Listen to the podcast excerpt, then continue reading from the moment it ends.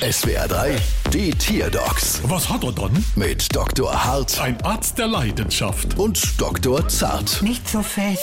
So, was haben wir dann? Es ist ein Pfau. Wow, ist das ein Pfau. Und was hat er dann? Er geht nicht mehr raus. Ah, du Gefieder der Stube hocker, machen wir laut. Machen wir leise. Hm, da bleiben eigentlich nur zwei Möglichkeiten. Entweder ihr Pfau hat einen akuten Fleischkneppmangel Oder oder der Ansaugbrick von ihrem Pfau sollte mal gereinigt werden, weil sie durch die Abgasrückführung verkokt ist. Manche machen in dem Zug ja dann auch gleich die Trallklappe mit raus. Das ist ja bei jedem Pfau auch das Gleiche.